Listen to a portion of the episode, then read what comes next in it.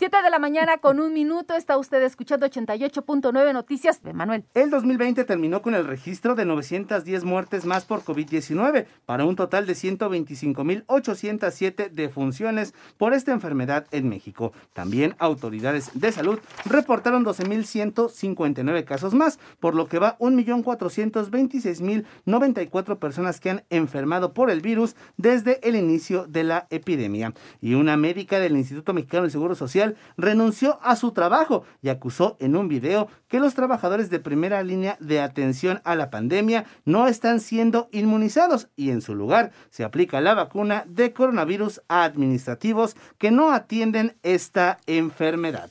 También 7 de la mañana con 5 minutos, un oleogasoducto de petróleos mexicanos explotó en aguas del Golfo de México frente a la terminal marítima de Dos Bocas en Tabasco. Pemex explicó que la explosión fue ocasionada por una fuga de hidrocarburo en el ducto que transportaba la producción hacia la batería de separación litoral y aseguró que se activó el plan de respuesta a emergencias y se suspendieron las operaciones en el ducto, esto para controlar la fuga de combustible. Recuerda que en nuestra página www.89noticias.mx encuentras más sobre este y otros temas de tu interés. ¿Y cuál fue su ritual para iniciar el 2021? Sacó las maletas, movió monedas, comió lentejas, estrenó ropa.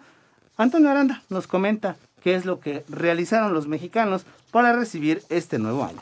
Una superstición se define como una creencia que no tiene fundamento racional y que consiste en atribuir carácter mágico o sobrenatural a determinados sucesos o en pensar que ciertas acciones u objetos proporcionan buena o mala suerte. Muchas son las supersticiones para tener un buen inicio de año nuevo y mejorar en temas como el amor, la salud y el dinero. Preguntamos a varias personas si tienen alguna superstición para este fin de año, sea por diversión o por convicción. Estas son sus respuestas. La única superstición que yo tengo es barrer toda mi casa antes de que dé la medianoche para que todas las malas vibras se vayan. Yo sí soy muy supersticiosa. Todos los 31 de, de diciembre para iniciar el año y que hago estrenar ropa. Comemos eh, lentejas con, con rodajas de plátano macho frito. Todo eso es dinero. La única superstición que yo tengo es poner moneditas doradas abajo del platito donde se come. Eso es para que atraiga la abundancia en todo el año. Compro las 12 veladoras, ¿no? Una para encender cada mes. Para 88.9 Noticias, Antonio Aranda. 7 de la mañana con 8 minutos. Y el año nuevo comienza con ley seca en la Ciudad de México. Joana Flores nos comenta cómo estará este fin de semana.